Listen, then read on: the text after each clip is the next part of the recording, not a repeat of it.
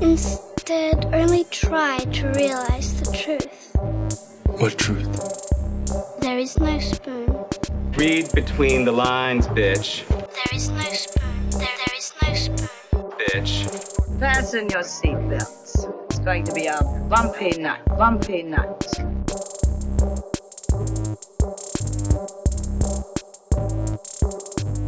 Saludos amigas y amigos, yo soy Mario Alegre Femenías Y yo soy Rosa Colón. y esto es Desmenuzando. En el episodio de hoy vamos a aprovechar que está arrancando el mes del amor eh, para, hablar de los clichés de las películas románticas, los romantic movie tropes, eh, cuáles nos gustan, cuáles no nos gustan, why we love them, why we hate them, eh, cuáles son demasiado rehusados. Eh, la lista es larga y es posible... Él es larga. O sea, de y los- la hicimos para no ver ningún romantic comedy para este con, con toda la intención de ¿por qué, por qué hablar de un romantic comedy cuando podemos hablar de todos los romantic De todos comedies los romantic habidos y comedies. Sí. así que con eso venimos ya mismito pero antes vamos a bullshitear así que Rosa dime que has estado viendo por allá Pues estaba, estaba, he estado viendo par de cositas, he estado revisitando, eh, pero estaba viendo mucho horror. y en esa, Pa' pues, variar. para variar. Pero tú sabes que Shutter ahora en febrero se mudó para Boris Karloff. Ahora todo es lo de Boris Karloff Ok. stuff. Tienen el documental de él también. Pero todavía yo estoy en full core. So, hasta que yo no termine full core, No no, voy a a empezar brincar. Boris Karloff. Ajá. So, entonces estaba, dije, tengo, tengo como que una hora y media para hacer, para ver algo. ¿Qué voy a ver? Y escogí Like Mungo. o Lake Mungo. sí por favor da, un- da las dos pronunciaciones que ahorita me confundiste cuando me lo dijiste like Mango. Eh, una, una película bastante moderna. Creo que quiero decir que maybe era del 2000. De los early 2000s o mid es 2000s. 2008 2008 la película 2008. De Australia. Y es un mock documentary. ok So, so que lo vi así de reojito y es bien creepy. Tiene mucho creep factor. No tiene jump scares como tiene, bueno, tiene dos o tres jump scares, pero, pero es más creep, creep factor. Ajá. Y es de esta familia que va a, un, a una represa. No es a Lake Mungo. Lake Mungo es otro lake. Hay dos lakes en esta historia. gracias por la aclaración Pero sí, porque entonces iba así. Van a un lago, no es Lake Mungo. Eh, van a esta represa de vacaciones y la nena se. La nena es una teenager y se ahoga. Y no encuentran el cuerpo por mucho tiempo. Y. Y entonces la historia kind of builds up from there. No puedo dar muchos detalles. Tiene algunos twists que uno pensaría, but it's the family talking. How can there be twists? Pues sí, hay twists. Este. Y pues es como que este documentary crew tratando de entender por qué la familia empezó a decir que estaban pasando cosas extrañas en la casa después de que Alice Ujú. se, se murió. Creo, ¿Es Alice? Creo que sí. Y entonces pues todo va como que con evidencia fotográfica, evidencia de videos, todo está como que strangely documented. Y en el tercer acto es donde coge un poquito más de... Huh, este... Interesting, este supernatural something. Pero, pero es bien sutil, so, tienes que estar súper pendiente de los details y tú mismo tal cabo. Eh, y después se termina ahí como que super creepy. super creepy. So, si están buscando algo como que mood heavy en estos días de lluvia, highly recommend verla no muy tarde en la noche, que tu casa esté súper oscura, pero, you know, dusk times, sunset times, para que te dé tiempo de ver algo más livianito después, para que se te vaya como que el creepiness de la historia. So it was pretty good, me gustó par. like mango Lake Mungo. Sí, después es que Lake Mungo es otra cosa. It's not actually a lake. Probablemente es un landmark bien famoso de Australia y estoy aquí poking fun at it, pero... Ajá, como que... It's a place, but it's not a lake. Eh, pero estaba bien buena y de verdad, once again, no me imaginaba que Australia había como que mucho cine de horror tan bueno. Porque es medio random.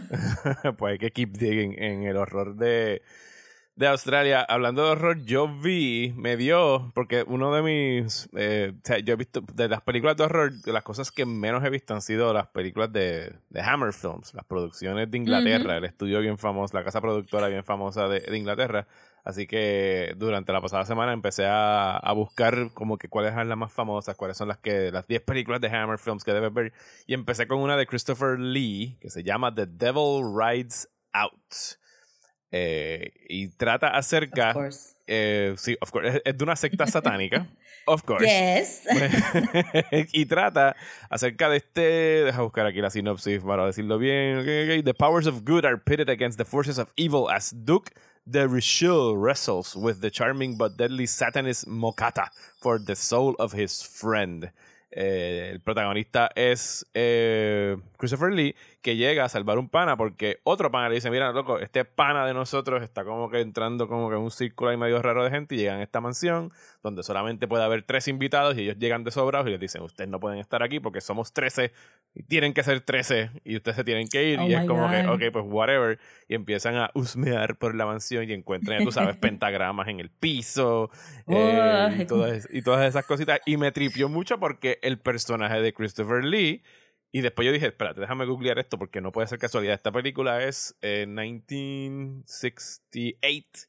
Y yo dije, esto es un proto eh, John Constantine. Sea, porque el tipo anda por ahí como que cada... Ajá. Sí, porque cada vez que tiene como que alguna duda y es como que no, porque ese es el demonio de tal y tal. Y ese es el conjuro de no sé qué madre. Y los pactos. O sea, es No. como que tiene todo este knowledge of the occult y el satanismo. Y, y, y he casts spells para protegerse y como que crea burbujas de protección. Y yo, ajá. y cuando hice un Google entre el título de la película y John Constantine, hubo como dos o tres hits eh, de personas haciendo como que la misma conexión. No estoy diciendo que Alan Moore es el que crea eh, John Constantine, ¿verdad? En, Sí. en Swamp Thing. Pero que, o sea, considerando que, o sea, es, eh, Alan Moore, Neil Gaiman, toda esa gente de Gran Bretaña sí han tenido una influencia de Hammer Films. O sea, es como que no me sorprendería que este personaje haya estado en algún sitio in the back of the mind porque, o sea, fácilmente puedes decir como que este tipo es John Constantine 30 years before. I mean, hace sentido que sea como que un British character trope, porque al ellos tener el imperio y estar como que en cercanía de tantas cosas exóticas y Ajá. extrañas, tú puedes ver como que el, el, el personaje conquistador como Alan Quatermain de un siglo se convierta en esta persona de yo sé de esta religión, yo sé de esta cosa, yo sé de como que de occult stuff. Eso hace sentido, eso está bien cool. ¿Eso está en Shutter también? Esa no está en Shudder eh, ahora Boo. mismo, no. Pero te la presto para que la veas. no, se la- no se las puedo prestar a todos ustedes que estén escuchando. Eh, No, pero en Shutter hay un montón de Sí, hay- Hammer hay Films. par de Hammer, y ahora esta no pusieron más con lo de Carlos. Sí, pero usualmente estas películas entran y salen bastante recurrentemente de, de sitios así como Tubby o Shutter o qué sé yo, así que es cuestión de keep an eye out. Pero está bufia, me gustó, me gustó mucho la interpretación de él. Incluso aquí, cuando estaba viendo con Desi fue como que, wait a minute, ese ese es Saruman. Y yo como que sí, ese es Saruman, es que tiene el pelo marrón y, y 40 años menos. Bueno, yo no lo reconocí en The Wicker Man. Yo me tardé para en The Wicker Man ahí como que is es that que la voz se le guy? puso más gruesa con la edad. Y, o sea, tiene ya... I mean, yeah. O sea, tiene la voz y la presencia así como que de Saruman, pero o sea, cuando la, la voz esa bien gruesa, que yo no sabía, a mí yo lo sabía, pero se me había olvidado, cuando murió Christopher Lee hace ya tres o cuatro años, ese tipo tiene, o sea, él, él peleó en la Segunda Guerra Mundial, mató nazis, se convirtió en actor, y de una de sus últimas cosas en su bucket list de haber sido como que, "Hmm, ¿qué me falta por hacer? Y a sus ochenta y pico, casi 90 años, grabó un álbum de death metal de canciones de Navidad. Ajá. Y yo, ajá, of course. Eso es lo que tú haces cuando ya lo has hecho todo lo demás. y lo tuve que ir a buscar y googlearlo. Y yo, como que, este es Christopher Lee cantando eh, The Little Drummer Boy con la voz así y, y- y guitarras eléctricas. Because why Tú sabes not? que los nietos ahí detrás cheering him on. Dale, Go, abuelo. Do the death metal. Pero sí, The Devil Rides Out. Está bufia. Voy a ver cuál otra tengo. Tengo que ver de él, eh, The Curse of Frankenstein eh, eh, y Vampire Circus. Es otra que, que busqué también para ver. Mm. Pues yo vi en Netflix, que siento que salo- salió de la nada, eh, The Woman in the House Across the Street from the Girl in the Window. Sí, como que, y lluvia y la canción. Y Eh, esto fue recomendado por Carla, shout out a Carla, que, que se confundió y todo, porque aparentemente eh, si no estás consciente que es una sátira, se te pierde que es la sátira, because it's so well made. So es básicamente una sátira a todos estos Lifetime movies o Hallmark movies que son cozy mysteries, ¿verdad? Y ni siquiera el Lifetime y Hallmark. En el cine ha, sal- ha salido the, The Girl on the Train, The Woman in the Window, Ah, bueno, sí. con Amy Adams, eh, la otra fue con Emily Blunt. O sea, todos estos. Eh, entiendo yo que son como que mystery thriller novels, ¿sabes? Como que Sí, los, sí, sí, los paperback thriller novels, que los airport novels. Pero que son, ajá, Ajá. porque para mí, las, este, para las de Lifetime, pues tienes este sentido de, de, del coziness. Las, de las, las del cine no son como que cozy, son como que I'm a hard woman and I was broken by something. Ok, I'm- sí, sí, sí. Entiendo eh, la diferencia en mood de entre una película y la Ajá, sí, porque esto era como que el personaje de Kristen Bell se acurruca con sweaters, se sirve la copa de vino inmensa y se sienta a ver para afuera de la película. Es como un rear window Ok. type of, of story. Este, pero es ella como que directamente mirando para la calle. Como a ver que qué no hay pasa. más nadie. No, hay- no tiene Ajá, televisión, para ver qué no tiene pasa. internet, ese es su entretenimiento. No, no, eso ventana. es, that's it. Ella simplemente mira el, so- el, el sofacito para la ventana y eso es lo único que ve. Y entonces la copa de vino es como que inmensa. Este, y, y pues, si fuera una sátira, pues le diría, pues miren, está funny y se acabó. But it's actually very well written y tiene un buen misterio que keeps you guessing, como que, ah, eso, este, eso, eso fue fulano, eso fue fulana, esto es esto, esto es lo otro. Y hay muchos chistes de, aunque tú no hayas visto, realmente aunque no hayas visto ni una sola de estas películas, you're gonna get it anyway, porque son muchos chistes de, pues la vecina cada vez que entra en escena, lo único que habla del esposo, porque todas estas son suburban housewives que no tienen más allá, como que eso ella entraba ahí. Scott is waiting for a very important letter, and I just wanted to talk to the mailman, and you interrupted me, or Scott has a very important meeting, or this is very important to Scott. Este, eso que no tiene vida más allá del esposo y, y este tienen eh, obviamente esta personita, este el personaje principal es Kristen Bell y se llama Anna. Y este y, y es plucky y está broken, pero tú sabes, if she puts her mind to it, she can accomplish anything in a montage.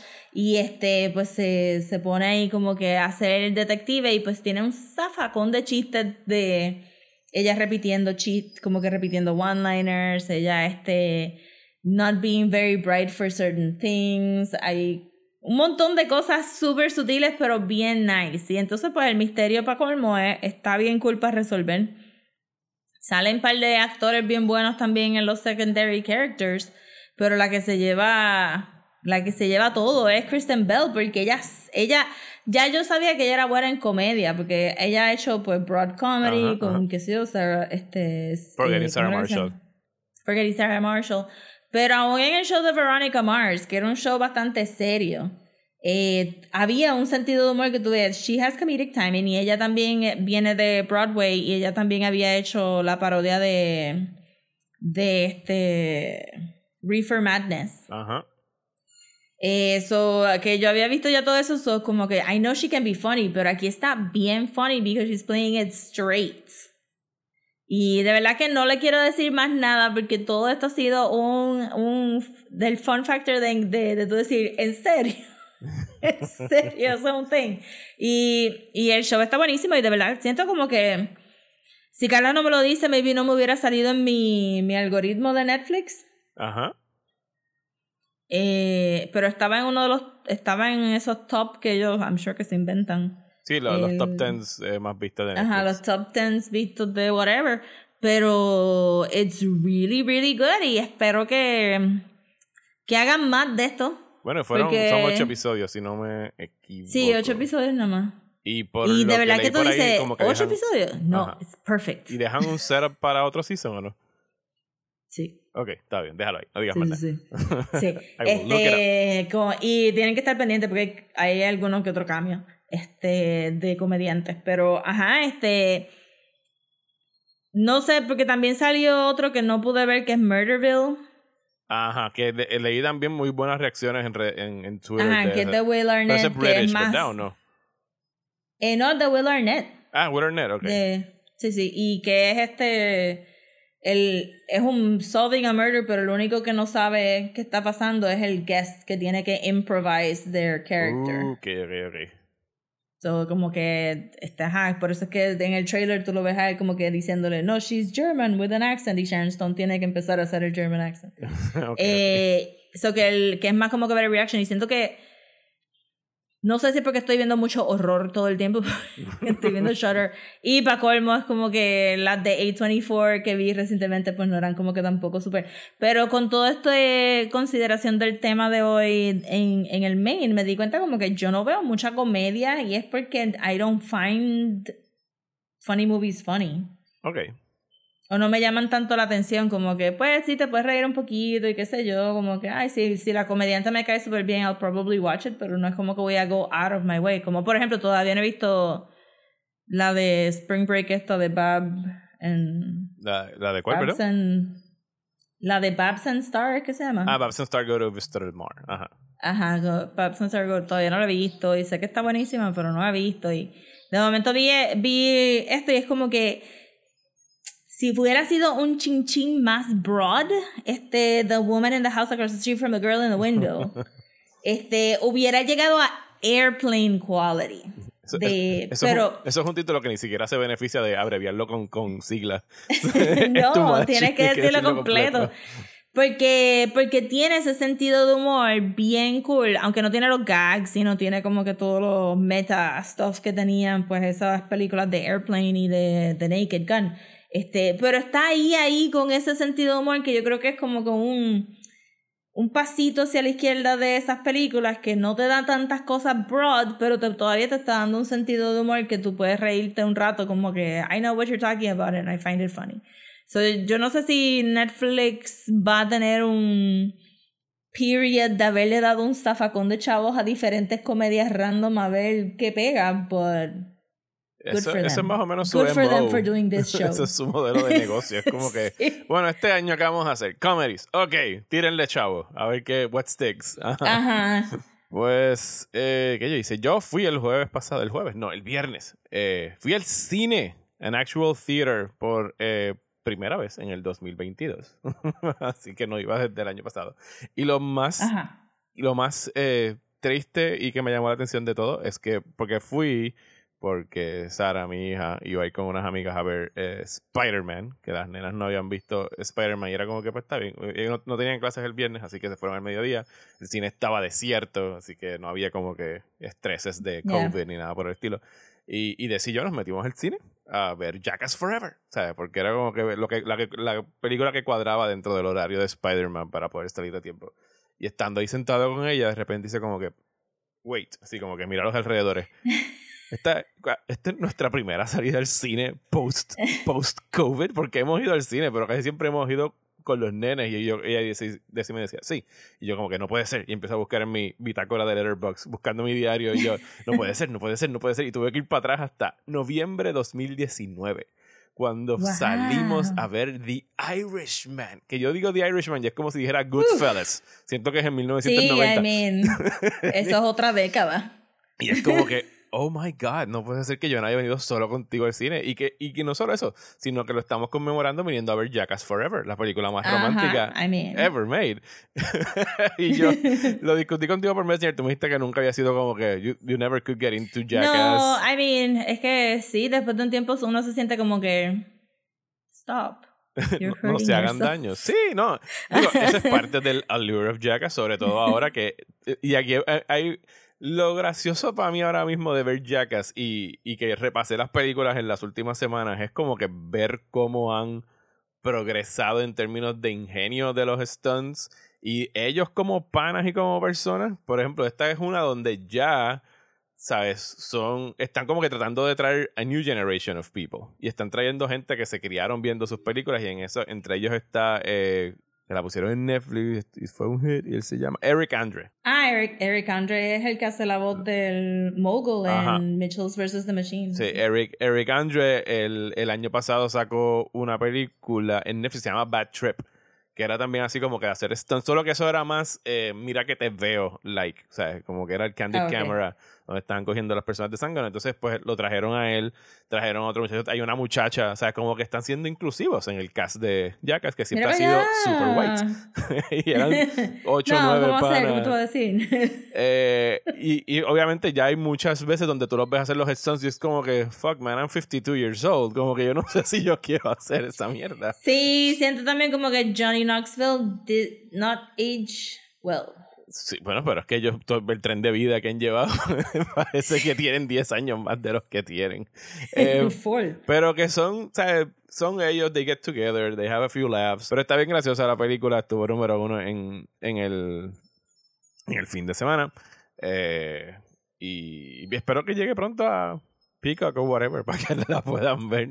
Sí, ¿verdad? Que ¿dónde están las cosas de MTV ahora? Si es Eh, Viacom. eh, están en Paramount, perdón, en Paramount Plus es que están. Que, ah, que ok, por ende no se ven en Puerto Rico al menos que pagues un VPN porque Paramount Plus, a pesar de que it launched en Latinoamérica y Estados Unidos, Puerto Rico es como que no, tú no perteneces a Pero antes se veía, ¿verdad? Porque yo ahí veía Ink Master. En- se veía antes en eh, Cuando era Paramount, no, no era- cuando era, era- Paramount Plus. Lo que pasa es que Paramount era CBS something Ah, antes. Y después ok, lo, relanzaron con Paramount. Whatever, no hay nada que ver en ese canal. Yo voy a tener que usarlo cuando en abril salga una serie que se llama The Offer, que es acerca de la producción de The Godfather. Ahí voy a tener Ah, que ver de alguna an manera. offer? Uh, there was an offer that, they couldn't refuse it and they made a movie out of it. Ah. ¿Qué más tienes en el bullshiteo? Este, realmente nada más. Lo que quería también mencionar era que, y ya tendremos más, más información cuando pongan la fecha, pero quería como que, ¿verdad? Recalcar que por ahí viene lo que le pasó a Santiago para el cine. Y que nosotros hicimos un episodio con una copia de una copia de una De copia. una copia, de una copia, de una copia. Ajá. De hace millones de años atrás y pues que pueden revisitar el episodio, pero vayan haciendo planes para ir al cine y ver esta película porque si nos quejamos de que el cine de Puerto Rico no está available, especialmente las películas viejas para ver, pues me parecería que que hayan restaurado lo que le pasó a Santiago y que la vayan a poner en Caribbean Cinemas, pues es una buena manera de apoyar estos proyectos para que se den cuenta como que, hey, Maybe deberíamos de tenerlos en algún formato para que las personas puedan comprarlo, coleccionarlo y usarlo. Ajá, y preservarlo. How about y that? tener copias, exactamente. Ajá, Legales, exacto. que no haya que estar bajando de las copias, de las copias, de las copias, de las copias. Ajá, o tener un pana que tenga, que esté connected. So, para que estén pendientes, pero pero no nos anunciaron la fecha, no anunciaron la fecha hoy en la radio, eso no. No, pero debe estar saliendo en algún momento ahora en, en febrero. Eh, Sí. Lo último que yo quiero mencionar para, y es un buen punto de transición para el tema de, de los romantic tropes, es que en esta última semana en Change eh, he caído por un eh, Bollywood rabbit hole bien profundo Ujú. y no hay quien me Sí. rescate. O sea, I'm, I'm deep, way deep. O sea, he visto como 15 películas de Bollywood en los últimos 8 días. Sí, he notado que, que tu research ha sido Ajá. exhaustive. Y tengan en cuenta que cuando digo que he visto 15 películas de Hollywood en los pasados 8, 10 días, las películas de Bollywood duran 3 horas. O sea, e- esa es como que la media. O sea, he visto creo que una corta que dura 2 horas y 40 minutos. Eh, todas las demás han sido 3 horas con 5, 3 horas con 6, porque según he estado leyendo en este research, eh, Indian people, they, they, eh, ellos exigen their money's worth. Y cuando ellos van al cine es como que no, yo quiero estar sentado en esta butaca por tres horas mínimo o no voy a ir a apoyar tu película. Así que ya es como que un, un standard eh, es- espacio de tiempo que, que el público está esperando que esas películas duren. Eh, y resulta que en streaming services que tenemos acá, como Amazon y Netflix y Hulu, hay un chorro de películas de, de Bollywood para verse. eh, y estamos, hemos estado viendo muchísimas acá. Eh, la mayoría de ellas son lo que se conoce ya como masala films. Masala es un mejunje de especias. A la- delicious spice, a delicious yes, yes. spice. Tú compras chicken tikka masala. Ajá. Este es el Es el plato oficial de Inglaterra, porque Ajá. colonizaron a India desde Oh hace tiempo God. y que tú vas a Ajá. decir como que roast beef es tu plato. no, tú vas a decir que tikka masala y sabe bien rico. Ok, tengo que probarlo. No he probado, creo que comida india. Eh, ya tú me recomendaste un sitio para, para ir, así que. voy a India estar- House en Borinquen Towers. Go, go there. Pero, pero que, o sea, y las películas eh, estas de Bollywood que he estado viendo hasta ahora, pues sí son este mejunje de géneros donde tienes melodrama, tienes drama, tienes comedia, tienes acción, ¿sabes? Everything but the kitchen sink, ¿sabes? Se lo tiran contra la pantalla, eh, son muy largas. Obviamente, las, las mayoría que hemos estado viendo hasta ahora han sido 90-ish, early 2000s, las que hemos estado buscando, como que brincamos de una a otra porque nos gustó un actor y el actor ha hecho como 150 mil películas en India. Eh, así que vamos, nos estamos dejando llevar por él. Eh, sí, son bastante retrógradas en términos de sexism I mean, y es otra misogyny. cultura. Sí, es Sí. otra cultura. Y eh, parte del, de- del estar viendo estas películas es que he estado usando mucho, mucho Google para como que tratar de identificar eh, cosas que están haciendo culturalmente, como que qué representa eso que están haciendo en esa boda, qué es ese ritual, o cómo han avanzado, si algo, eh, lo- los derechos. O sea, hasta ahora no he visto ninguna que incluya nada sobre LGBTQ ni nada por el estilo. O sea, es lo más Y no lo y, vas a y no parece que e- encontré una que encontré en un listado de lo mejor que se vio en el 2021 que era acerca de este hombre que se enamoraba de una mujer trans pero la actriz que estaba haciendo de la mujer trans era una mujer eh, cis eh, gender o sea no era un actual trans woman así que como que era como que pues, pues gracias por Que eso es el tipo de crazy. esfuerzo que se puede esperar de la industria Sí. ahora mismo o sea baby steps en Bollywood porque sí están atrás en muchas cosas I mean, cuando ellos, ellos en India hubo como que un, un push para pa LGBTQ stuff, este, pero la realidad que, que ese, ese retrógrado es cultural por el colonialismo de Inglaterra. O sea, India tiene más, India tenía más de dos genders antes de que llegara el colonialismo. Ajá. So que en parte muchas veces a veces decimos cultural, pero es que viene de otro lado también y que para ellos este regresar a este cosas que no son este binarias es descolonización, no es que ellos sean como que macharranes de forever, I mean todo el mundo es macharranes de forever, pero que, que ajá, que, que no es como que, oh, es que son musulmanes y hindis, como que, no, no, es que Inglaterra metió ahí la cuchara. Ajá. Durante Y un puso siglo. ahí un par de cosas que y les quitó un par de cosas que ellos ya tenían. So es como que es, es bien complicated. Y he visto mucho, o sea, en lo, en lo que he estado viendo hasta ahora, he encontrado tantos y tantos paralelismos con nosotros acá en Puerto Rico, precisamente por el coloniaje. O sea, sus películas hablan mucho acerca del coloniaje, sobre todo las que están hechas eh, post la liberación de, de, de- de librarse de ellos, de, lograr su independencia. Se habla mucho sobre el nacionalismo y como que el orgullo que tienen de que son un país independiente otra vez.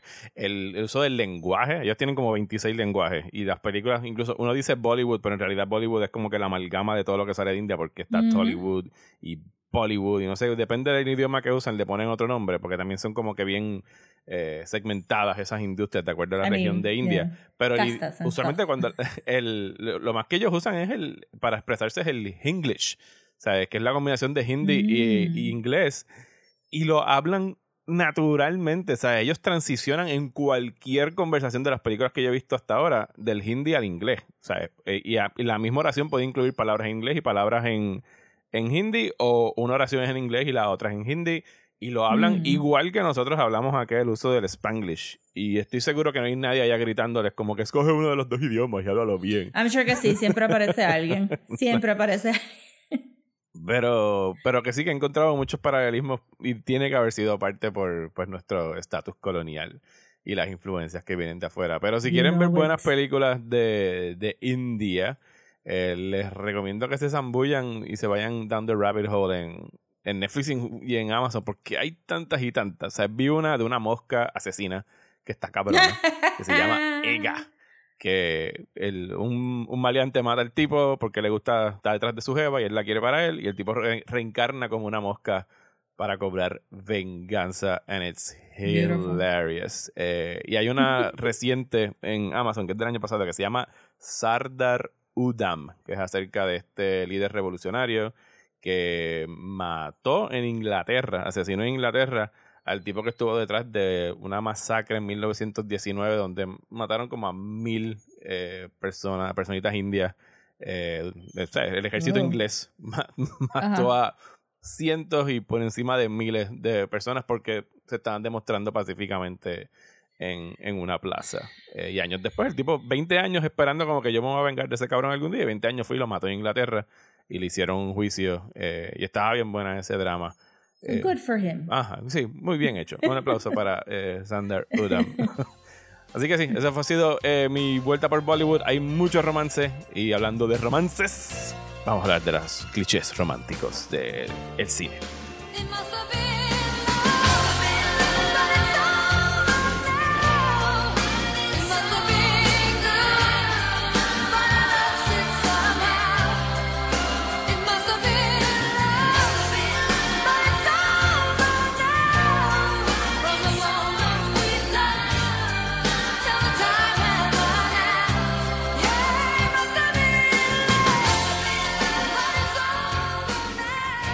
Ok, pues hablemos entonces de los clichés de las películas románticas. ¿Cuáles son? ¿Cuántos son? ¿Cuáles nos desesperan? ¿Cuáles perdonamos? Eh, son muchísimos. Posiblemente se nos vayan a quedar. Están más que invitados e invitados. Bueno, pero estos son los top. Estos Los son top. los top. top. Dale, pues te quiero ver, Rosa. Vamos a empezar con los clichés del romance y vamos a desmenuzarlo. Ok, yo creo que el más famoso y el que se, se ha discutido más es el Manic Pixie Girl. ujú. Que puede venir en otros géneros, pero, pero me parecería a mí que salió de, de romantic comedies, donde tú tienes esta muchacha que es tan wild. Ajá. Es súper. Y usualmente aparece. eh, ¿Verdad? Su rol en, en, en, en la historia es para sonsacar a este muchacho que tiende a ser como que más dull, más este tímido, más este cohibido. Y entonces aparece esta mujer de la nada, no tiene backstory. sino que está ahí y de- por lo menos al principio después después hubo como que verdad estoy también pensando como que en algo como Garden State pero también estoy pensando eh, en el Manic Pixie Girl de los 80 que aparecía de la nada era bien wild usualmente bien como que sexually liberated y y arrastra a nuestro, a nuestro protagonista eh, masculino, lo arrastra a este, a este mundo que él nunca se pudo haber imaginado, porque ella es tan wild y maybe es una pintora o maybe es como que... Sí, ella es bien- es bien quirky y es Ajá, la que viene como que a quirky. desencajarlo de su vida mun- mundane life, eh, etcétera, Ajá, y ella es todo color y él es todo neutrales y, y tú piensas nunca van a quedar juntos, pero eventualmente puede pasar una de dos cosas. Puede, bueno, hay muchos escenarios con la Manic Pixie Girl y, y me dices si tú, tú has encontrado lo mismo, como que está la Manic Pixie Girl que, que viene, cambia a nuestro héroe y se va. Forever Manic. Y está la Manic Pixie Girl que, que entonces nuestro héroe eh, descubre cómo romper ese Manic Pixiness. Y, y como que... eh, que Domarla, verdad- tamer, eh, algo por do- domarla, Ajá. como que no, ya yo te conozco de verdad y no tienes que ser de esta manera. No tienes que ser como eres naturalmente. Less manic. Exacto. O este. no tienes que ser less manic. Eh, y Puede ser un entonces está la manic. girl, pero no manic. Ajá, exacto. Puede ser give, give me life, but don't be so manic. este y, y esto entonces está el, el la manic pixie girl se queda manic pixie girl y, y ellos se quedan juntos como que Sí, que ese es como just he conforms to her versus él este ella conforming to el him. término. ¿Tú sabes cuál es el origen del término de manic pixie dream girl? No, no sé. Ok, el, el, el, el crítico de cine, porque fue un film critic who coined the term, eh, fue en su reseña de Elizabethtown con Kirsten Dunst y Orlando Bloom, que yo nunca lo he visto, pero en la reseña la describió como que. Y Kirsten Dunst eh, interpretando el Manic Pixie Dream Girl, entiéndase, the character that exists solely in the fevered imaginations of sensitive writer directors to teach broodingly soulful young men to embrace life and its infinite mysteries and adventures. Eh, y él fue como que la persona que primera vez utilizó ese término, he coined it, pero en realidad es un personaje que ha existido since forever. Se pues, se, o sea, cuando De verdad, yo siento que eso es como que está tarde para verlo coin. Yo me hubiera imaginado que, que era más. Bueno, lo que pasa es que viejo el el, término.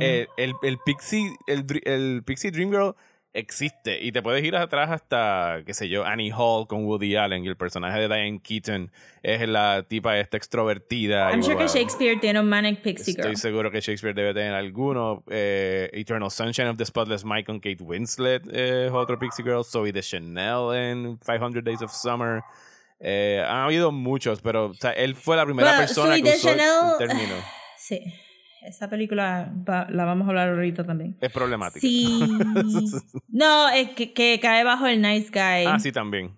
El nice guy thing. Este, eso se podría decir como que si desde el punto de vista del pues maybe ya no era Manic Pixie. Pero sí, yo hubiera pensado que, ja, con el Elizabeth Down de toda esa, porque para mí el, el más Manic Pixie Girl es este Natalie Portman en Garden En State. Garden State, yes. Eh, con Zach Braff. Yo no veo esa película desde que estrenó en el 2004. Este, a mí me gustó para cuando salió, pero hasta yo viéndola en el momento, como que, ah, ok, pues me gusta Zach, Zach Braff de, de Scrubs, y esto fue como que su directorial debut. Ujú. El soundtrack era y bien la película bueno. se ve linda. Ajá, el soundtrack me acuerdo Sí. que sí le, dio, le di mucha pena al soundtrack de Garden State. También. Y, el, y la película se veía bien, pero sí, este, Natalie Portman era, tú sabes, la escena esa de vamos a mover nuestros cuerpos de una manera original porque nadie nunca se ha movido de esta manera en este momento. Y es como que, stop it. You just have an- Stop you it. just saw an original. O sea, nadie nunca había hecho movie. Dios mío, no me acordaba de esa escena. Exacto, era como que, y es como que tan eye rolly, pero me recuerdo que hay muchas películas de los 80 que también son así, como que las mujeres entran y salen de las películas simplemente para sacar estos, estos personajes que no pueden but follow them o, o no pueden but Sí, no. Sí, no. be charmed. Y, los y- personajes, sí, le- es como tú dices, eh, han existido. Incluso si te puedes ir. No me acuerdo, en algún momento vi un listado de alguien tratando de encontrar el, el origen de cuál fue la primera actriz que, o personaje en realidad, que se pudiese describir así. Y fueron atrás, atrás hasta Catherine Hepburn en Bringing Up Baby en el 38. Eh, pero nada, lo, lo que ocurre con el Manic Pixie Dream Girl es que nadie la había bautizado con ese término hasta el 2005 y entonces de ahí para abajo pues se le puede decir de esa forma. Ya, che, 2005, todavía estoy medio en shock que fue tan tarde. Fue tarde, fue tarde. Pues el, este, ese Manic Pixie Girl eh, comparte un poco de espacio con la Cool Girl. Ajá. ¿Y quién es la cool que girl? la cool, cool Girl para mí es algo que ha pasado más reciente, como que, ah, bueno, espérate, no, antes de la Cool Girl tenemos que hablar de los de los Broken People. Ajá. Porque este, la Manic Pixie Girl tiene la mano derecha aguantada de la Cool Girl y la mano izquierda está aguantada con pro- problematic portrayals of mental health. Ok. esa, es la, esa es la fusión. de- sí, de y, y cosas. 90s people will remember, porque yo voy a decir las palabras ahora mismo, crazy beautiful, que era este... Ah, yo iba a decir Girl Interrupted, pero está bien. También Eh, aplica, no, ¿no? girl. Inter- este, girl Interrupted, pues porque no tiene. Es queer baby romance, ¿verdad? Ok, Este, ok. Porque era con Angelina Jolie. Sí, esa era como que. Y fue como un bio- biographical movie. Este más o menos de la autora, pero. Ajá, no es como que Crazy Beautiful. En donde la Manic Pixie Girl tiene mental health problems y eso es lo que la hace Manic Pixie. Y Mad Love. Mad Love también con Drew Barrymore. Mad Love Barrymore, exactamente. Que son. Que, que hoy en día no. Sí, eso ya No. no se puede hacer. Esas muchachas puede estaban pasando porque- por una depresión bien profunda, estaban manic depressive.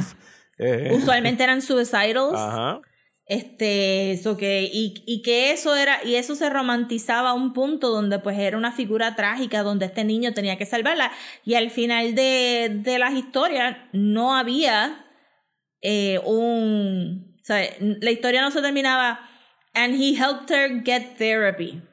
Ajá. O he No. helped her get a doctor. Es como que no, the power of love stabilized her life enough que ya no era suicidal. Y ya sabemos que eso no funciona así. Eso era como que very problematic. Sí, porque- Del otro lado, las, las, las estructuras de esas tramas como de Crazy Beautiful y Mad Love era que se conocían cuando, porque eran personajes maníaco-depresivos. O sea que Ajá. se conocían cuando ella estaba en un high y después venía el low eh, y entonces ahí es que la película se tornaba que lo que, dramática. ajá, como que, oh, we have to break up because Ajá. I am depressed. Y era como que, wow, esto hoy en día pero hubiera pero, sido pero yo it. llegué a tu vida porque estás depressed. Exacto. Isn't, the- isn't my love enough to get you out of this depression?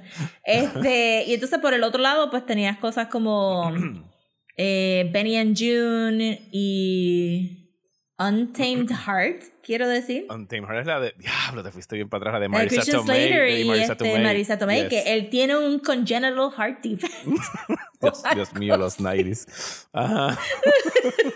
Mira, eh, actually quería, había querido empezar el podcast diciendo que you do not see all of these movies. Este, yo siento que todos ustedes van a poder relate en el sentido de que todos nosotros tuvimos una amiga o un amigo que es bien fan de romantic comedies Ajá. que nos arrastró al cine a ver todas estas cosas. Yo no sé cuántas cosas yo vi gracias a Iliana. Shout out a Iliana si escucha esto. Que ella es la que te arrastraba. Me- mira, yo vi hasta yo, yo hasta vi How to Make an American Quilt. Yo no he visto How to Make an American Quilt. Esa es la de So, en los Ryder. 90. Sí, de Winona Ryder. También viste, Autumn, también viste. Autumn, Autumn's in New York. Autumn's in New York no la vi porque ya ahí pongo, ahí hago, una, ahí hago un, I draw a un line. in the sand a este really old gentleman with younger women. Este, so, este, ¿cómo es que le llaman? November. Sweet November. December, March, ajá, algo así, como Ajá. que este, dos seasons, como que spring, winter romances, es como que no fall. Este, I mean, en la vida real, you guys do you, pero No, en la eh, película. mala mía, como Sweet nah. November es la de Keanu Reeves y, y Charlie. Ah, Sweet November, sí. Este, Sweet No- eh, Keanu Reeves este, mató para el de. Sí, sí, sí. Keanu Reeves fue también un poquito Manic Pixie Boy. Oh, sí. En algunos. Sí, en, en Este- Something's Gotta Give, él es el, el, el, Manic Pixie Dream Boy. O sea, él es el doctor que enamora a Diane Keaton, que es como 40 years his elder. Ay, claro, claro. O 30 I years mean, his y, elder. y, y, y Keanu Reeves es nuestro Manic Pixie Boy. Ajá, Forever. ajá, de todo para el mundo. todos nosotros, de todo el mundo. Este, ajá, so tienes como que estas películas pues, de Benny and June, que él tiene como que un undisclosed este, mental Ujú. eh, discapacity. Sí, que, que en la versión de pues, Hollywood es el He's Just Quirky, that's it. El, Sí, he's just quirky, but he has problems. Y nadie está atendiendo estos problems porque todo, el, el kick de la película es accepting him with his problems, que pueden ser serios y nobody cares. Y este, y pues la de Christian Slater, pues que él tenía un, un heart defect or something, y pues el romance es como que la tragedia de que él no va a durar mucho. Y uno ahí como que, you can take him to a doctor and check no, him out. tiene que ser salvado by love. No está... Exacto. Y entonces al otro lado de esa Manic Pixie está la Cool Girl que la vimos en Gone Girl. Ajá, que Eh, tiene o- todo un speech, un, todo un discurso sobre Cool Girl. que Cool tiene Girl ajá, ese this. speech de Cool Girl, eso es lo que define. Y pues hay muchas de esas películas que vienen en los 2000, como que estas, estas mujeres son jevas, le van a todo, no les gustan las cosas girly girls, son de estas mujeres que dicen mucho como yo no tengo amigas mujeres porque competencia, jealousy, bla, bla, ¿Tú bla. Y entonces es pues el una evolución de, del tomboy o no? Es una evolución del tomboy, pero en el sentido que no son tomboys, son super girly girls, Ajá. ¿verdad? Este, pero, son one of the guys. se dan shots, les gustan Ajá, los sports, exacto. eh, cosas así. Son one of the guys y entonces el, el romance puede ser de... El romance usualmente viene de él mirarla a ella como una mujer, no como un pana. que es como que, ay Dios mío. Porque no pueden You ser know, ambas. She can be your friend as well. Pero ajá, en Gone Girl pues usa, usa esa excusa como para decir como que, ¿verdad? El personaje principal que no viene a ningún trono porque Gone Girl no es este romántica. No, at all. Eh, at all. Pero ese speech como que resuena para ese trope porque ella lo, lo pone ahí, tú sabes, directamente en the line, sí, tú eres la cool girl hasta que ellos, este, pues el personaje principal te pasa por encima porque no está buscando un pana, está buscando alguien más sumiso, pues un la... trophy la- wife. Están buscando a alguien que, que la miren. trophy Ajá. wives o este el amante que lo trate a él como como alguien above no como un equal y este todo este revolución el, el cool girl es algo más reciente pero pero pasa en muchos sitcoms y en muchos en muchos en- sí como que oh she's just one of the guys you know so yo creo que eso sería ahí para las para las nenas Yes. que, digo, y, bueno, pero podemos ir al, al que tú trajiste de tu lista. ¿Cuál? El ¿Cuál Pretty que Ugly? Girl. Ah, el, el Ugly. Duckling. El Ugly Duckling trope de vamos a coger a esta Jeva, que sabemos que es una Jeva, que es una muchacha bonita, pero le vamos a poner espejuelos y le vamos a poner el pelo rizo. Y we're gonna Y do a it. makeover. That's it. Son y eh, Tiffany Murphy en Clueless. Eh, ¿Quién más? Eh, Anne Hathaway en las películas de Princess Diaries. Brittany Right. Murphy.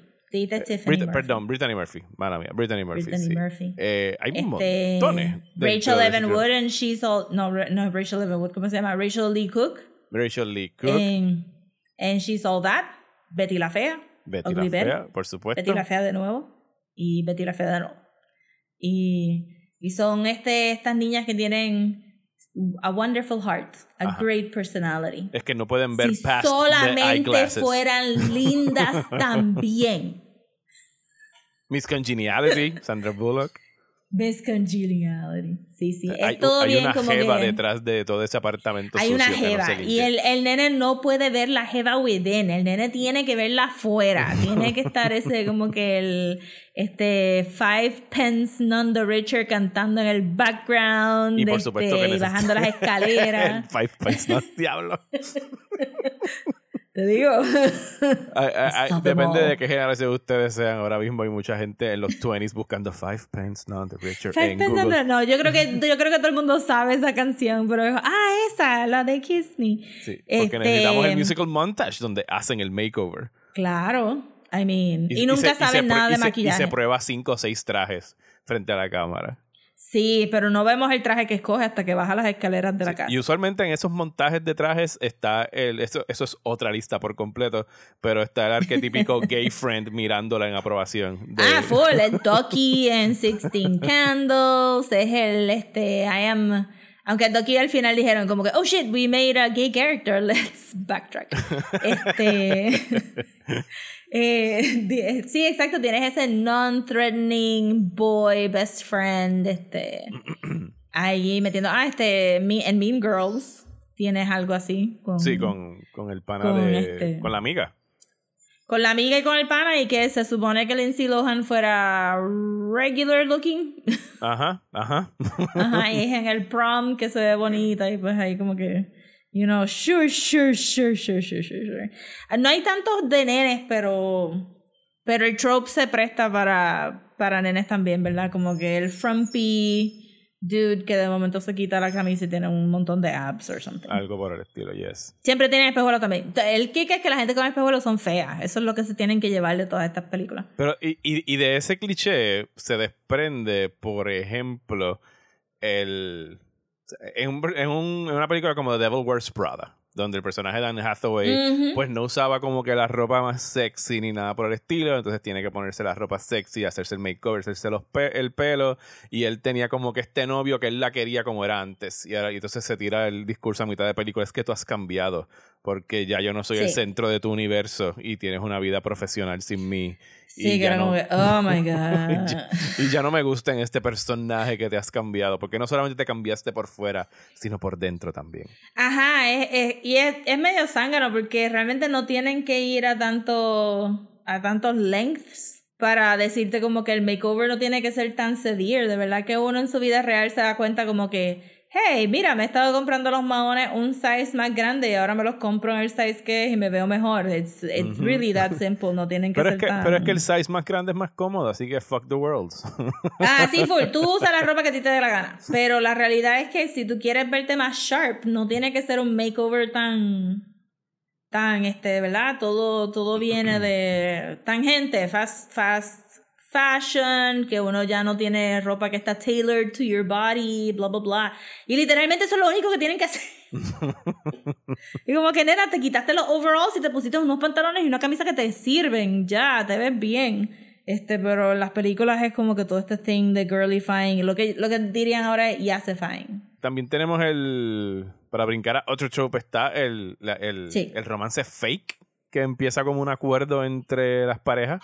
Entiéndase. Que se puede dar con el Pretty Ugly Girl. que se puede dar con el Pretty Ugly Girl. eh, mira, aquí, aquí hay una película que tiene ambas, el Pretty Ugly Girl y el romance fake. El Pretty Woman es el clásico, donde está la prostituta callejera que de repente el magnate le da una tarjeta de crédito y se mujer rota. convierte en una Este, dama de corrupted. alta sociedad. y todo empieza como un agreement eh, monetario y después de ahí nace el verdadero romance que tú sabes que se van a dejar al otro día de que la busque. en No, la y que es un, como que es un, es una relación de poder bien fucked up y todo el mundo como que, but look, It's it's, so like a sweet. Cinderella It's a story. fairy tale. Horrible, Yo, horrible. yo me acuerdo cuando ¿Y daban cómo te- Pretty Woman en ABC Family y yo como que ustedes no escucharon que esta película es de una prostituta que está siendo Tiene comprada por, por un magnate para llevarse a un hotel y que después todo el mundo No, y que quiere tuviera usar. que ser como que el amigo fue el que le dio la bofetada. Ajá. Porque él la trata como un ser humano que Ujú. le está pagando para que sea subservient to him. Ah, y le Pero tira los chavos en la cama. Ajá. Ajá.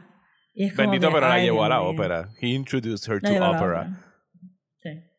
Y a le Scar compró como Gods. que este, collares y whatever. So it's fine que la trató como mierda al principio. You forgive and forget. You forgive and ¿Cuál otra forget. tiene ese trope? Eh. Eh, The Proposal con eh, este tipo, Ryan Reynolds y Sandra Bullock. También es así. Ajá. Yes. eh, hay un Uh, Sandra Bullock tiene una de Manic Pixie que era este algo de, de Hurricane o Forces of Nature con Ben Affleck. Forces of Nature. Ay, Dios mío, estamos destapando viejos fantasmas en este episodio de cosas que. sí, me ahora como que vez. "Ah, estoy viendo el póster Sí, de esta película. que la, que la conocen, se, conocen en un tren y por alguna razón que no recuerdo acaban esposados, like literalmente esposados. ¿sabes? No me recuerdo casi nada fuera de que había una escena de slow motion hail. No me acuerdo de eso. No la voy a buscar tampoco. Tampoco. Este, la misma She Sold That tiene el, el- la idea de como que, ah, este es un bet. Que él no puede hacer que ella vaya con él y... Pero eso del Y- bet está, yo creo que es más así también como como 10 Things I Hate About You, que es el Taming of the Shrew, el como que yo te quiero contratar Mm. a ti para que saques a esta jeva, para que me conectes a mí con Ah, aquella claro, jeva claro. y en el proceso te enamoraste de la jeva. Sí, O sea, tiene que ser que el mismo, que ellos mismos estén como que ven para casa porque tengo que presentarte a mi mamá, porque me quieren set up con somebody else y yo quiero estar independiente. Ajá. Sí, sí, sí, sí, sí. Estoy tratando de pensar si he visto muchas películas de esas, pero yo creo que no. No. Pero es un trope que pasa mucho en libros y en, no- en, ¿sabes? en ficción. Sí. It's a good trope. Está I mean, yo he hay- tenido panas que quedaron así, ¿verdad? Como que, Sí. Hay uno que tú "Vamos a hacer mencionaste. que somos novios y después eran novios. cuando estábamos researching esto, el, el, el I can fix him trope. El, el tipo es un asshole, Uh, pero... it's a problem. Ajá. El tipo es un asshole, es súper problemático, eh, pero ella lo puede arreglar con un poquito de amor.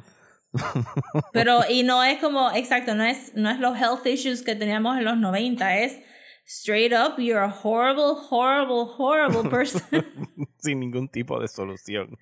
Ajá, sin ningún tipo de, de la muchacha tiene que literalmente ser el punching bag o el doormat. Yo creo que de ese Que- trope, el único, the only guy that earns it, porque literalmente tuvo que pasar, like, yo no me acuerdo cuál es el cálculo exacto, pero posiblemente, like, a hundred years, es el personaje de Phil Connors en Groundhog Day, donde el tipo es sendo mamado, o sea, es insoportable. Y- Sí. Y, como estuvo trapped in eternity siendo un cabrón, pues le tomó 100 años dejar de ser un pendejo y earn Sí. el love de Andy McDowell. El, Bill Murray hacía mucho de eso. Sí, él- eso es él en Ghostbusters. A lot. Eso es él en Ghostbusters. O sea, sí, ese- eso era en ese es Ghostbusters. Peter es como que es douchey, pero ella dice, bueno, pues se quedó ahí tanto, jodió tanto. Pero es que funny. me quedo con He's él. kind of funny. He makes me laugh. Eso es lo que usualmente dice. He makes me laugh. He's kind of abusive and como que doesn't have any boundaries, but it's okay. He makes good Sí, jokes. ya ahí eh, yo no creo que nadie se tiraría eso hoy en día porque es un abusive relationship through and through. Como que este es you don't owe this person your time y si él quiere un therapist, he can get a therapist. Como que tú no tienes que ir yo no me imagino que eso se pudiera hacer ahora. Por eso es que yo creo que no hay tantas romantic comedies hoy en día porque casi todas eran bien problematic situations. Bueno, también es que a Hollywood le ha, le ha dado la espalda al, al género. Ahora va a salir esta semana Marry Me con, con Jennifer López. Eh, y Owen Wilson va a estar en los cines, va a estar en Peacock y trata acerca de esta diva. O sea, está Jennifer Lopez haciendo de ella misma prácticamente, Mm. de esta diva que la, la, la premisa es como que super out of left field. Por lo menos puedo darle puntos por originalidad.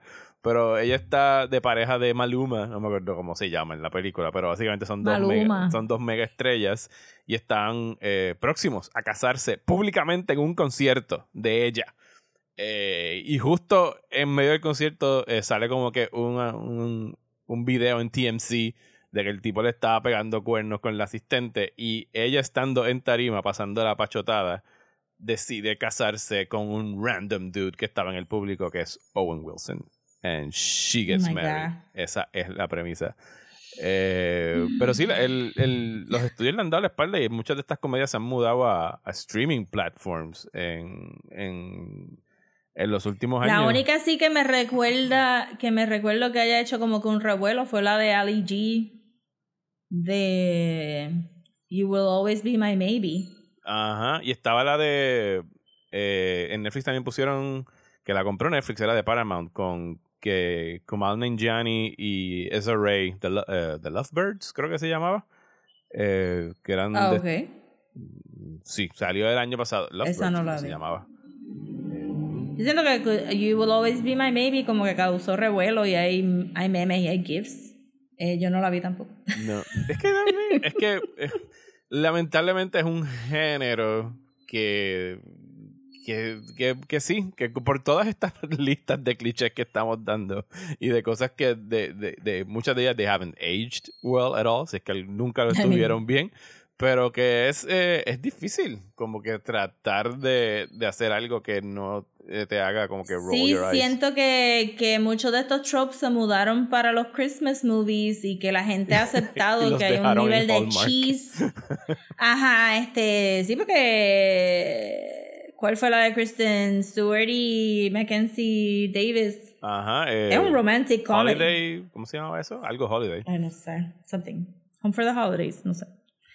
Este, y es un romantic comedy, pero creo que, que aceptamos un poco más estos tropes con los tropes de Hallmark y los tropes de Navidad y estamos, estamos más willing a decirte un... Te acepto que en el Hallmark movie la muchacha fue a su small town y se enamoró de su high school sweetheart versus aquella película weirdo de Sandra Bullock que hace lo mismo que va al small town y porque su esposo se murió, yo no sé qué carajo Eso es pasó Hope, ahí. que- Hope Floats, creo que es. Hope Floats, Ajá. ajá. Y que, que ya esa película sin el Christmas element, como que no. Pero le añades Navidad a la misma película y es yes. I will watch that porque ya, ya es como que ironic o you truly like estos Hallmark movies y, y te lo disfrutas, pero tú, le sa- tú lo sacas del Christmas season y, y ese romantic comedy como que no, no vende.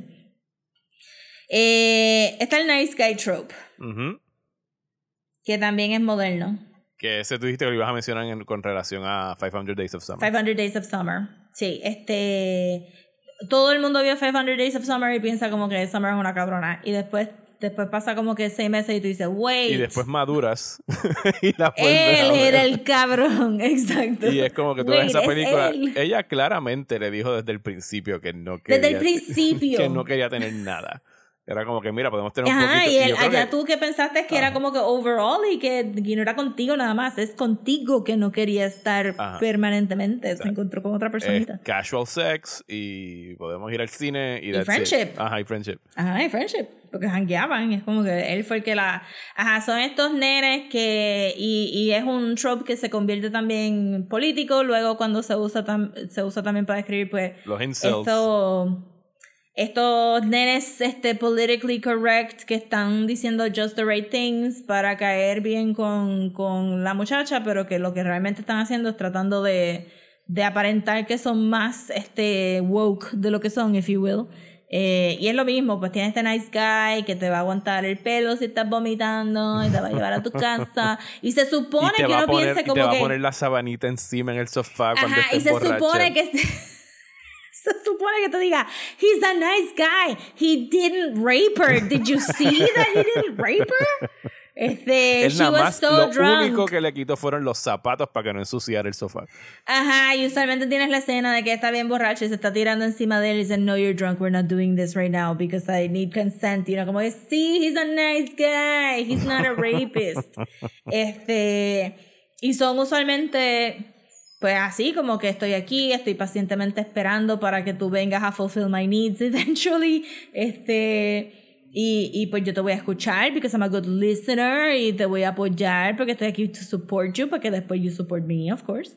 Y, y es bien, pasó a ser de algo como que, ah, ah, ugh, como que es bien tóxico. Sí, no duró mucho ese, ese cliché. No. Y puedes tener una película donde el nice guy, pues, este, Joseph Gordon-Levitt, es bien charming, y tú entiendes que en 500 Days of Summer es tóxico, pero él está madurando a entender su behavior. Eh, eventualmente, claro, la pobre Autumn le tocó el tostón después de Summer. Y, pero entonces está used to great effect en cosas como Colossal, que no es un romantic comedy, pero que sí usa el nice guy trademark para el personaje de Jason Sudeikis para que después tengas el tercer acto haga un poco más de sentido. Porque este, algo como Colossal funciona porque está jugando con el trope de she comes back to her to her town and meets up with the one guy who really appreciated her. Eh, que pasa mucho en la en las de Hallmark. Pero Ajá. en las de Hallmark todo sale bien. Sí, yo que me puse a buscar ahora aquí cuáles eran como que buenas comedias románticas de los últimos años. eh, y es como que las puedo contar con una mano. Está eh, Always Be My Maybe con Ali Wong en Esa es Netflix. la de Ali, Ali Wong. La sí, de Ali Wong. Es Ali G. Ali G es, la de, es un personaje. Eh, Es un personaje. Crazy Rich Asians estuvo eh, chévere también. O sea, a mí me, me gustó. Tiene sus clichés no por la he aquí y allá. visto todavía. Eh, y The Big Sick con Kumail Nanjiani eh, y eh, Zoe Pero Kazan. The Big Sick, ahí está como que, but it's a biography, ¿no? Ajá, sí, es la historia de ellos. It actually happened. de él sí. y, y su esposa. Sí, pero lo, lo que tienen en común las tres que acabo de decir y me acabo de dar cuenta ahora es que todas son sobre quote unquote minorities. O sea, ya no son como. Sí. o sea, y, y que le traen algo a las películas que no tienen esas otras de los. Pues las que estamos acostumbradas a ver eh, en. Sí, eh, I mean, romantic comedies were white. Ajá. So white. sí. Very white. Este, a punto de que había una, una película de Renée Zellweger que ella es, que regresa a su small town. Yes. Creo eh, que era una doctora. Ella era una profesional. eh, yo vi esa película. Dios, yo he visto demasiadas Ajá. películas. Eh, Renée Zell- Sí. eh, New in Town se llama esa de. New in Town. Pues, que el revolú era que el libreto era para un personaje afroamericano y lo cambiaron. Ajá, con Harry Connick Jr. J.K. Simmons. Mira para allá. Ay, yo supongo que Juno, Juno. pero yo no diría que es romantic comedy. Eh, It's a comedy, es un, es un, dra es un dramedy. Mm. Yo no encu- encuentro que haya un elemento de romance porque el- todo lo que pasa con, con, Michael Cera es after the fact en realidad. Como que está After pasando. Pero es un deconstruction del Manic Pixie Girl. Sí. Juno es un Manic Pixie. Sí. Sí. Y, y, y el, y el único que ni siquiera puede ser descrito como romance es el super freaky, creepy character. Que es a de- propósito que es freaky. Ajá, exacto. De Jason Bateman. Sí. Este, también está el eh, Super, que creo que, que este sí le dieron duro y es, es uno de los problemáticos, es el Enemies to Lovers. Ajá. Sí, el que empiezan odiándose y después se enamoran. Y por alguna razón, very rapey. Sí, Very también. rapey. Como que me recuerdo haber visto una película italiana que después, que después Madonna hizo con. que Madonna rehizo con. con el esposo cuando estaba casado con. Sí, con Guy Ritchie. Guy Ritchie. Que era así, que, que ah, este, no se soportan, él es un subordinate, ella es un society lady y caen en este O deserted sea, se island llama y eh, una, Swept, Swept Away, se llama eso. Ajá, y en una, eh, ¿verdad? En la versión italiana he rapes her. Ajá.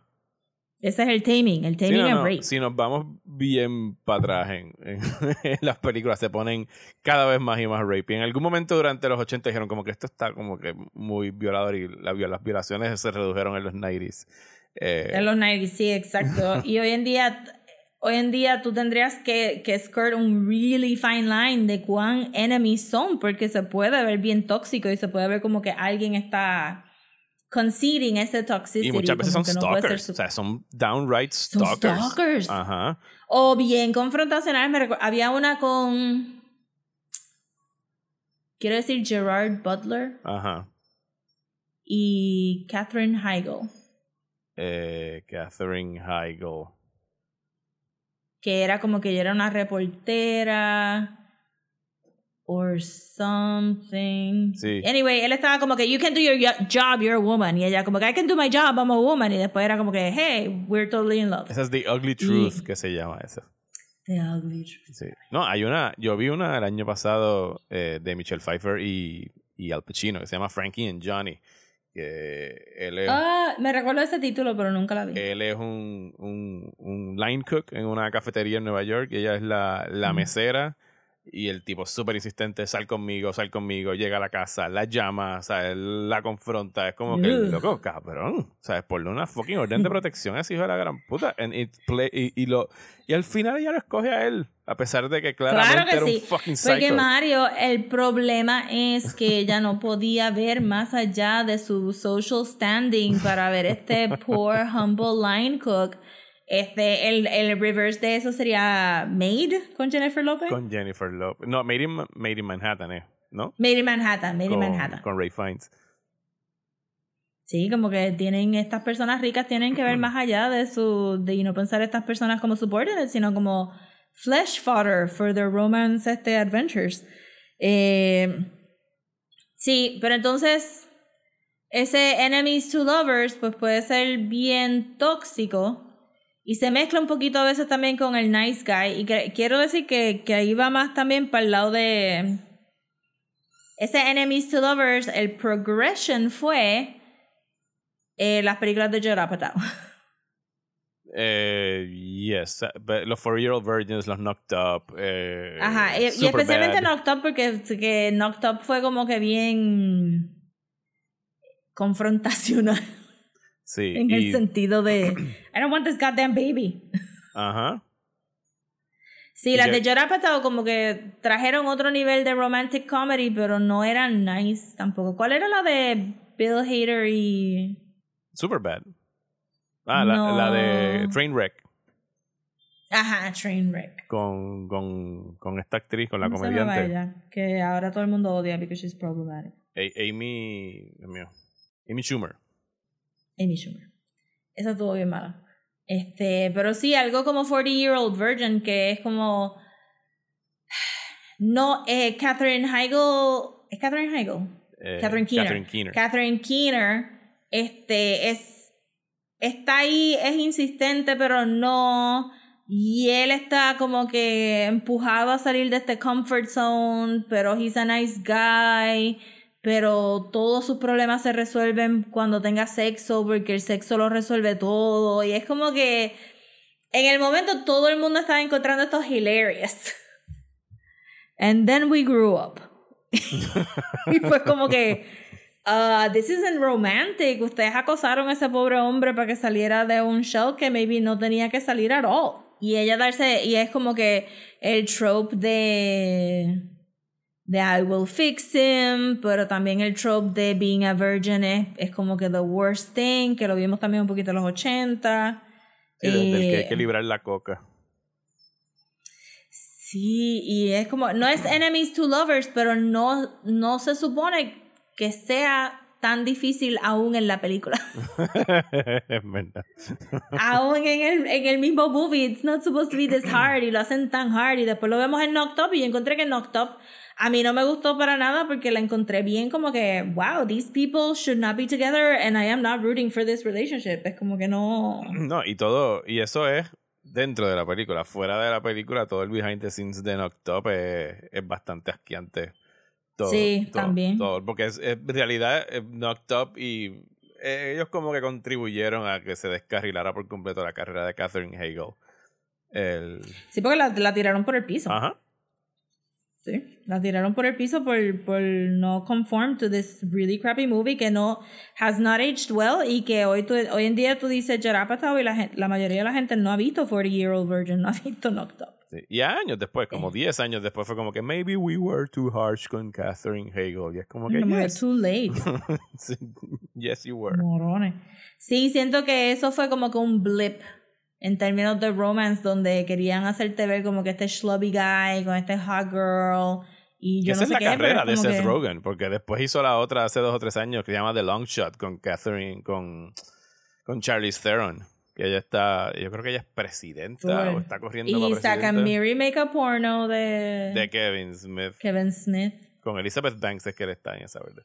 o Elizabeth Banks. Sí, sí, todo eso fue un, el, el Apatow era de la, de la comedia romántica. Sí, para mí eh, era más la película de Adam Sandler y el bromance que tenía Seth Rogen con Adam Sandler. Eso era más his wheelhouse porque no, aún teniendo a la esposa ahí, no sabe escribir mujeres. También está la de- y también de momento entramos a este periodo bien cortito de romantic comedies de matrimonios. Ajá, como Spanglish. Como This is 40, Ajá. este, que ya era la idea de como que, bueno, ya están casados. Ajá, no nos vamos a dejar, maybe. Ajá. También este. eh, por un periodo también hubo. Bueno, no. Porque está la de Kissing Jessica Stein. Ajá. Que era como que, oh, I may be gay, I may be not gay. Y hoy en día sería como que, you're pansexual, you're an idiot. Este, also. Pero, este, Yo vi esa o you're bisexual, accept it. Y no me Pero en ese momento no había. Yo la vi para él porque me pareció que, que era bien unique para cuando salió. La vi en Fine Arts. Cuando, aquí la Yo trajeron también, en Fine Arts. la La vi vi en Fine Arts. Yo me acuerdo. Y la llegué a ver dos o tres veces cuando trabajaba en el videoclub, pero era como que it was really good porque el diálogo se sentía bien real y me gustó mucho que, que no se terminaba con el happy ending, sino que, que había como que un growth entre las dos. Pero, pero sí, obviamente, pues es bien of its time porque no tiene vocabulario que tendrían ahora para poder explicar esto de como que, oh, maybe I'm gay. No, nena, eres bisexual, it's a spectrum, you're just somewhere on the scale. Y, pero ella hizo otra La misma actriz. eh, la más misma directora. reciente. La bueno, sí, ella la escribió y la, la la- dirigió y y, y sale en la protagonista, sí. Eh, que ella era, que, que es un alternative marriage, ¿verdad? Que ella y su mejor amigo cuadran para tener un baby and they're going to share, este, sí, fr- friends with kids. Entonces, pues tienes esto, esto, no hay tantas, pero sí hay varias películas que son, if we don't get married by the time we're 35, we're gonna get married to each nosotros. other. Ajá. Because we're best friends. Ajá, the pact. Y pues ella tenía eso de que ella quería un baby y dice, pues, let's have a baby together porque sea, I like your genes. Y este, y entonces pues ellos empiezan a share el custody, pero obviamente ella gets emotionally attached because of hormones or whatever, y él tiene que aprender a, a dejar su bachelor lifestyle para quedarse con ella, y es como que, this is so complicated. Tú pudiste haber tenido este hijo y te haberte ido y ya está, no tenías que, que como que arrastrar a este hombre que no quería crecer para que fuera tu, tu father, tú sabes, como que to the kid, es como que... Son, so- entonces estos romantic comedies de, de estas épocas pues, son más complicados, no son tan sencillos como un Well, I like chocolate and I don't like chocolate. so we're never gonna get together and, y al final they're both eating chocolate and everything's fine. Sí, a, a lo mejor hay algo de, de dentro de la misma industria que los guionistas y las guionistas they don't wanna tackle it porque saben que es un, es un, un género complicado que el, prueba a ser muy eh, problemático. O sea, eh, o sea, po- poder Sí. nail it, hacerlo bien eh, y que no caiga en ninguno de los clichés y los tropes que hemos estado mencionando en esta última media hora. eh, y que pues sea, porque lo que si tú vas a ver un tú vas a ver un romantic comedy porque tú quieres sadness or happiness, no puede haber complexity. Ujú. Tú no estás buscando como que te hagan pensar sobre el estado existencial tuyo como en una época posmoderna de yo no sé qué. You just wanna root for the people that are in the movie so that they get together or that they grow. y that's it. Eh, so no sé.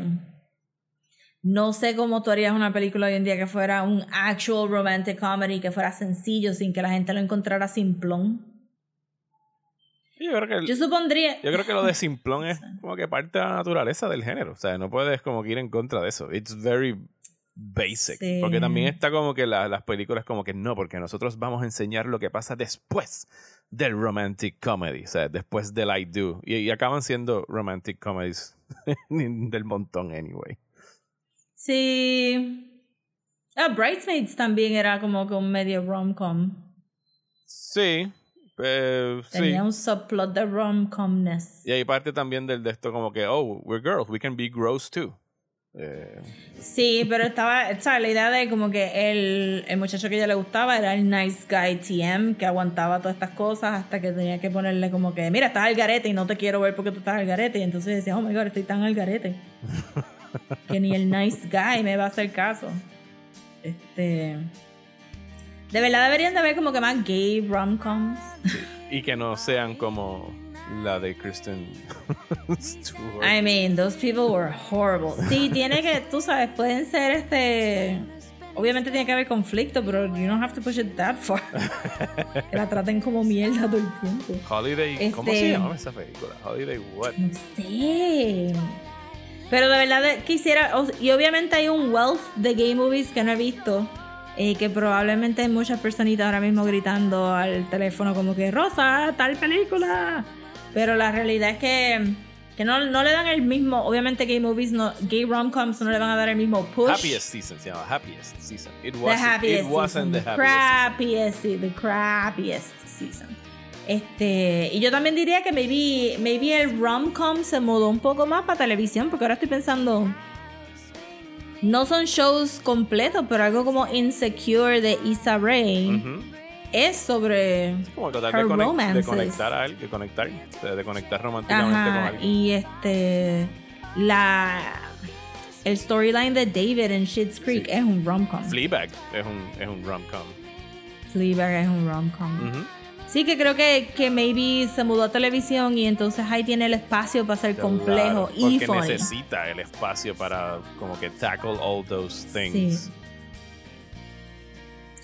I agree. Yo diría como que, yeah, I could totally watch un, un ¿verdad? Es- casi todos los shows de televisión tienen romance, pero no hay un show que sea de romance solamente. Y eso sería un, worth un eh, deconstruct uno de estos tropes y, y llegar a un lado. Bueno, pero este, fíjate que Betty la Fea siempre fue un show de televisión. Bueno, eh, pues Q Sixpence None the Richer. para nota aquí. Kiss me. Kiss me beneath the milky twilight. Lead me out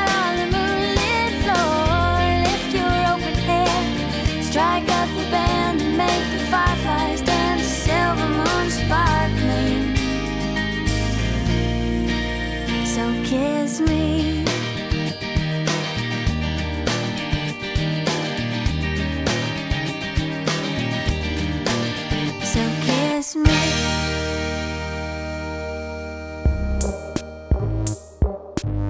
Y hasta aquí este episodio de Desmenuzando. Muchísimas gracias por escuchar, especialmente a las personas que nos apoyan a través de la página de Patreon en patreon.com slash desmenuzando en los niveles de un dólar y cinco dólares al mes. Eh, y este mes de febrero van a poder escuchar dos episodios adicionales que vamos a estar haciendo acerca de Batman, porque estoy seguro que saben que estamos a un mes del regreso de Batman a la pantalla grande. Así que lo que vamos a estar haciendo en el Patreon es que vamos a estar eh, haciendo un recorrido por las interpretaciones de Batman en la pantalla grande y hablando por supuesto de Adam West, de Keaton, de Clooney, de Kilmer, de Bale y de Affleck en dos episodios que van a poder, van a poder escuchar si se suscriben al nivel de 5 dólares al mes. Y si están suscritos saben que tenemos los episodios de enero que fueron acerca de Eternals y de las películas y series más anticipadas por nosotros en el 2022. Me quedé sin Y aire. que realmente pudimos haber hecho todo el 2021 en Patreon solamente del Countdown to Batman, porque eso es lo único que tenemos en el horizonte que estamos actually excited Ese es to el see. beacon of light por el próximo Sí. mes. Eh, sobre todo si escucharon el eh, Michael Giacchino, el compositor, sacó un track hace poco de The Riddler que se lo envía a Rosa y que Sí. suena bien cool. Tiene ahí como que Suena aires de bien animated delicious. series de Batman. Yes. Así que sí, nos esperan tres horas de mucho brooding de Robert Pattinson. En un mes vamos a estar hablando del brooding que vino antes de Pattinson, con excepción de Adam West. Adam West no tiene nada de brooding, pero... No, no tiene nada de That's why we brooding, love him. Sí. Así que Rosa, ¿dónde nos pueden seguir en las redes sociales? Nos pueden seguir en Instagram como desmenuzando, en Twitter y Facebook como desmenuzandopod y si nos quieren mandar un email puede ser a desmenuzando el podcast a gmail.com. A mí me encuentran en Twitter e Instagram como Mario Alegre. Y a mí me pueden conseguir en Twitter, Instagram y Facebook como at Comics. Muchísimas gracias y hasta la semana que viene en Desmenuzando.